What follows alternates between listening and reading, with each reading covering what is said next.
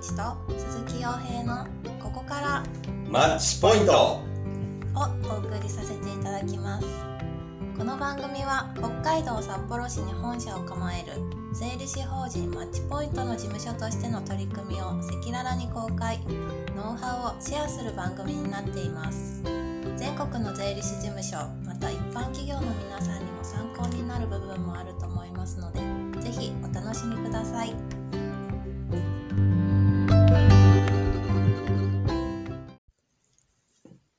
それでは第2回目はマッチポイントの MVVC の重要性についてお話ししていきましょう。はい、あのー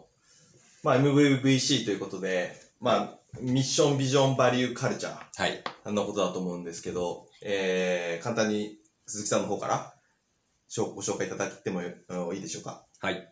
マッチポイントはですね、まあご今から5年後の軸で、まあ、札幌でトップ3に入る事務所を目指すということで、ミッションとかカルチャーというものをものすごく大事にしています。で、ミッションとしては、マッチポイントグループは中小企業のライフスタイルをデザインし、働く人々の成長と幸福を実現するということで掲げております。これは税理士事務所を中心としたグループなんですけども、会計と税務にとらわれずに、まあ、中小企業がやりたいことを実現していく、中小企業のライフスタイルを自分のやりたいようにデザインしていくってところに、きちんとアドバイスができるようなグループになりたいなということで、それを設定してまして、であとは働く人々の成長と幸福を実現するっていうのは、やっぱりとはいえ会社を考えていったときに自分たちの会社はまず働きやすい会社になりたいな。自分たちの従業員がどんどん成長していく、はい。成長支援していくようなことができるグループになりたいなっていうことを、この中に込めてますね。はい。で、ビジョンとしては、2021年までには、まあ、知名度を上げていくっていうことと、あと、自分たちが働きたい会社ナンバーワンを目指そうということで、まあ、税理事務所にとらわれずに、一般の中小企業と比べても、あそこの会社の働き方って素晴らしいよねって言われるところを目指したいというところを目標にやっていきました。で、税理士事務所の、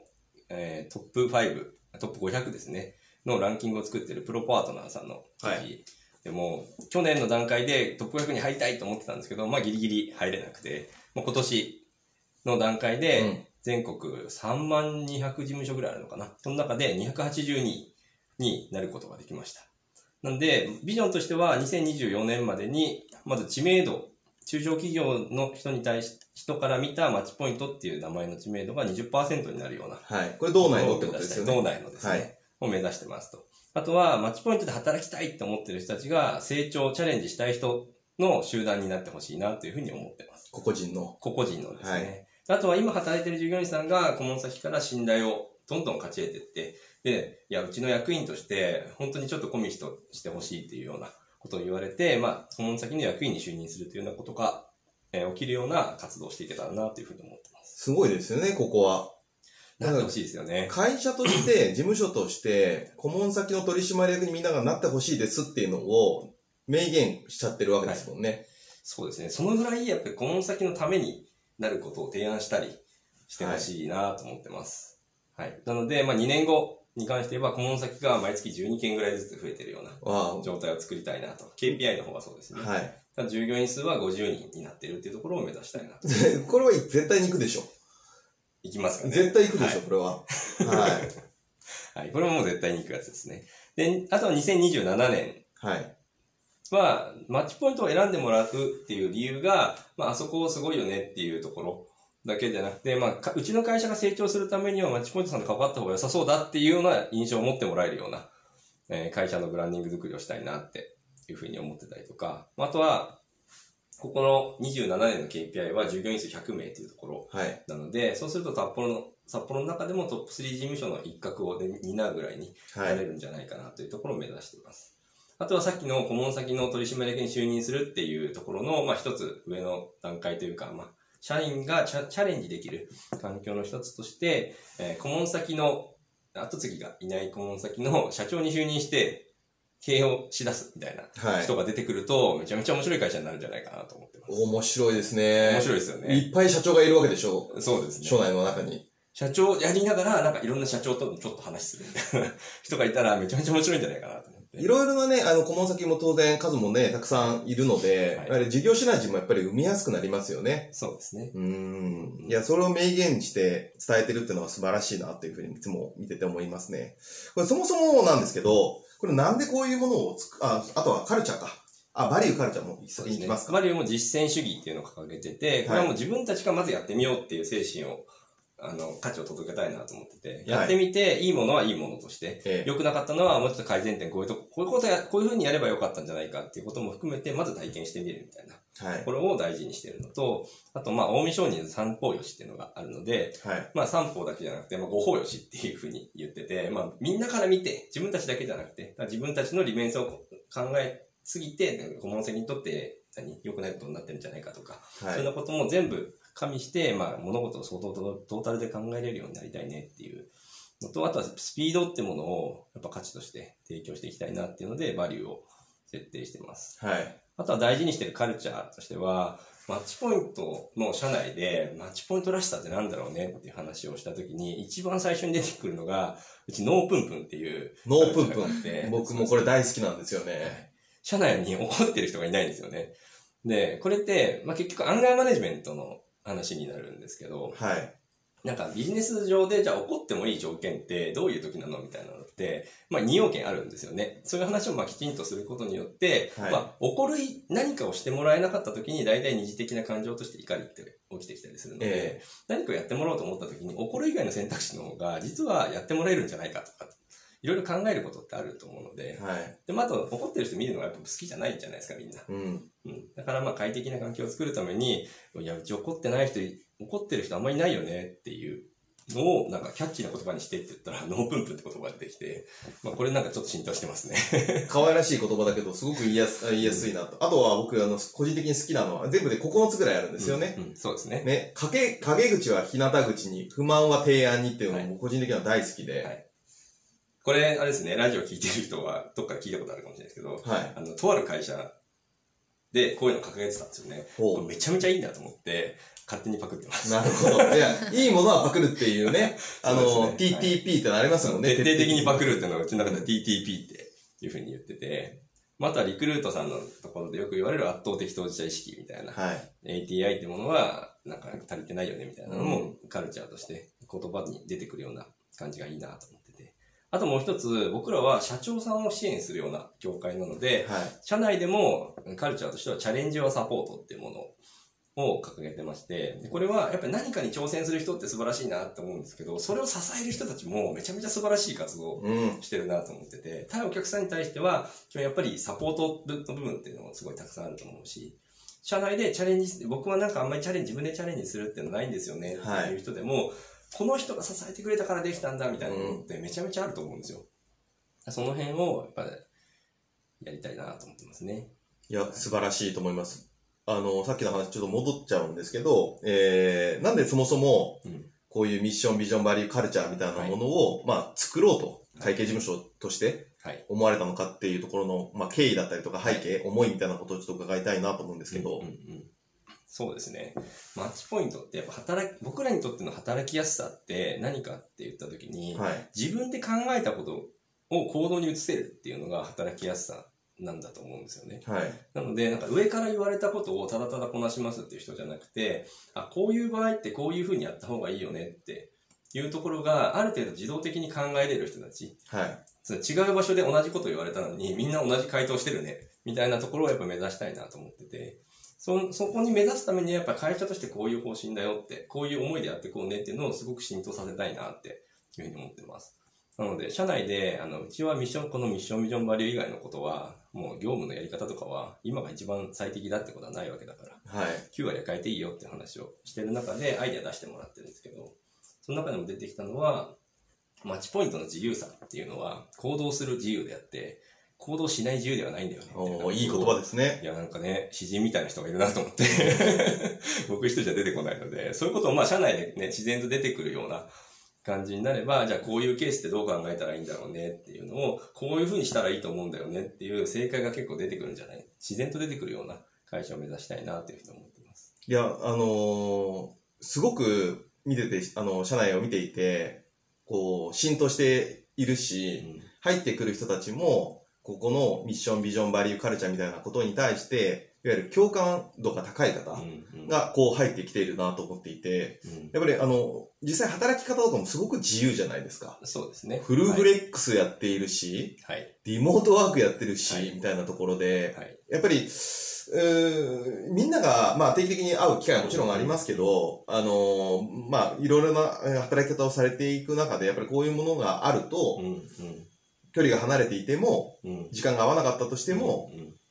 うん、同じ方向性、ベクトル。ルを向いて仕事ができてるなっていうのは、なんか見てて感じますね。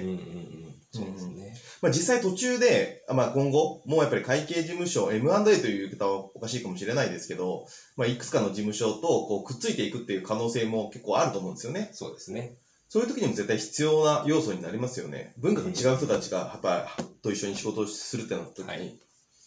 指標を合わせるっていう。そうですね。実際やっぱりこのカルチャーってものを浸透させていくと、やっぱ人の言動ってどんどん変わっていくなってはい。いうふうに思ってて、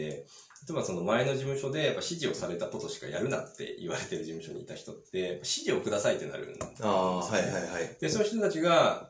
このカルチャーでも言い続けてる中で自分の働き方考えてったら、2年経った今では、じ自分から動く人にやっぱりなったりするので、やっぱ環境によって人ってめっちゃくちゃ変わると思うんですよね。はい。で、こういうのを明言してると、周りからもそう見られるだろうし、例えばうち困った時はお互い様みたいな精神があるんですけど、これ会計事務所で僕すごいなと思ったのは、ある人が熱出して休んだんですよね。はい。そしたら、その人を熱出してる間に会議があって、他の人たちが、これでも、あの人、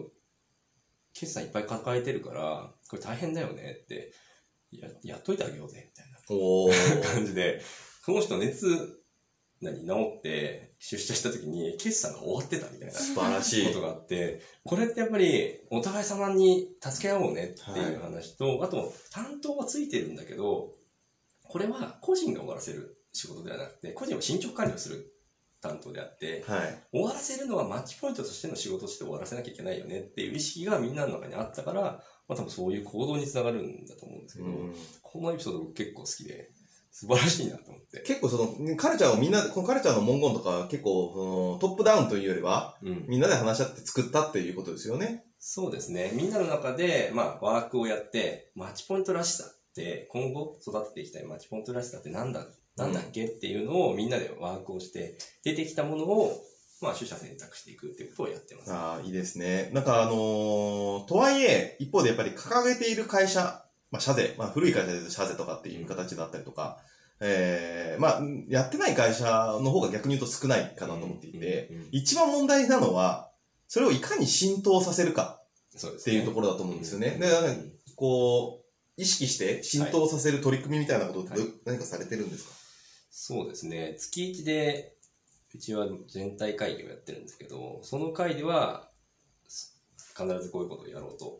思って、僕がもう多分、みんな分かってるよって思ってるかもしれないけど、それでも喋るみたいなはい。ことはやってたりしますね。あと、僕最初の頃に、このカルチャーとかを浸透させたいな、マッチポイントらしさっていうのを浸透させたいなと思った時に、僕会議に結構出てたんですよね。はいはい。会議に出て意見を言わないんですよ。意見は言わないんですけど、議論のある程度過程があって、結論が出始めたあたりで、それはマッチポイントらしさ。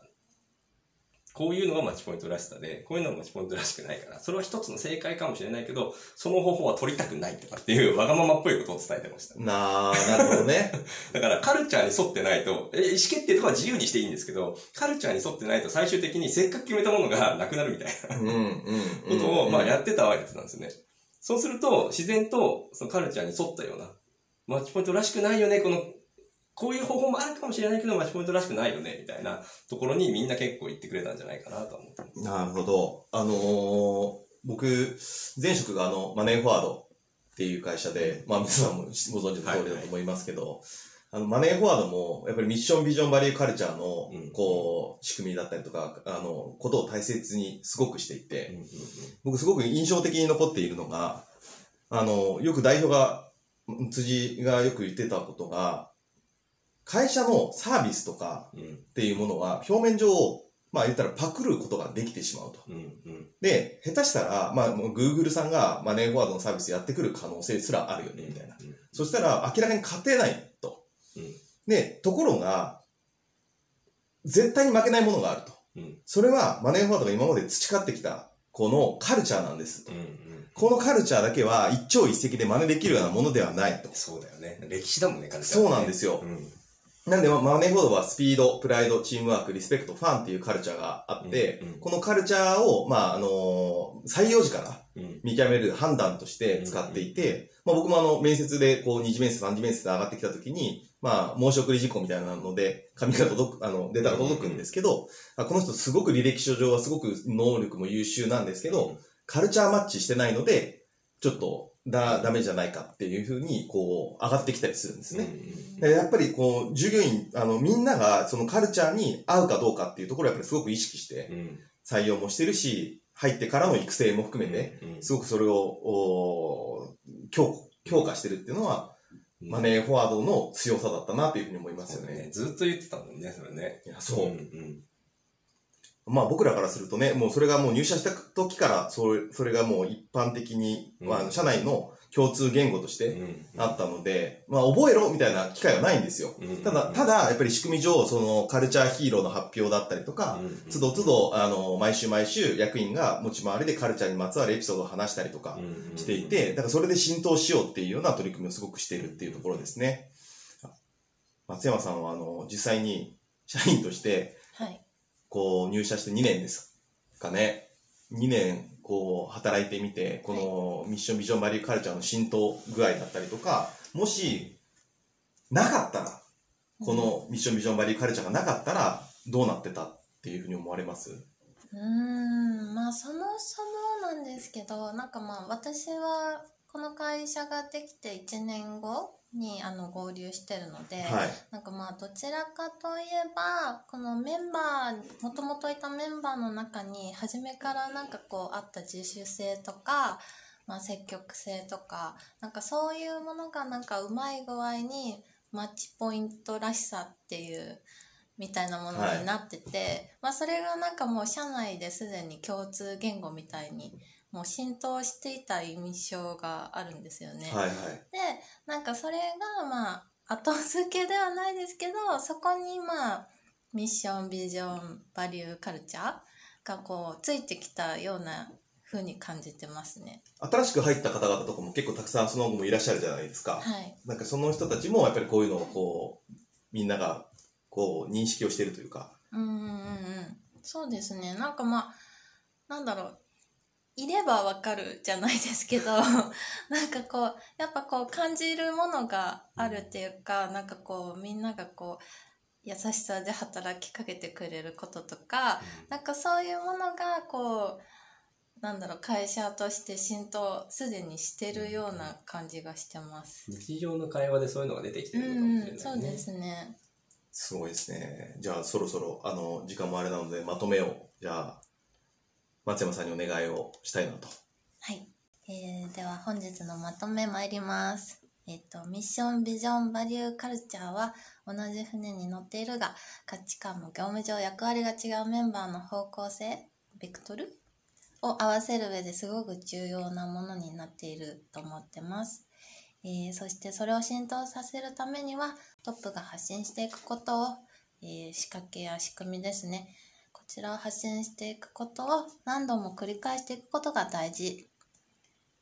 ということになります。はい。ありがとうございます。じゃあ来週は、はい、えーと、次回は、えー税理士法人の事業展開についてお話ししていきましょう。はい。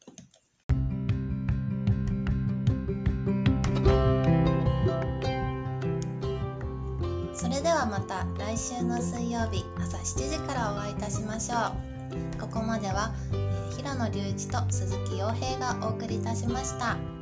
ここからマッチポイント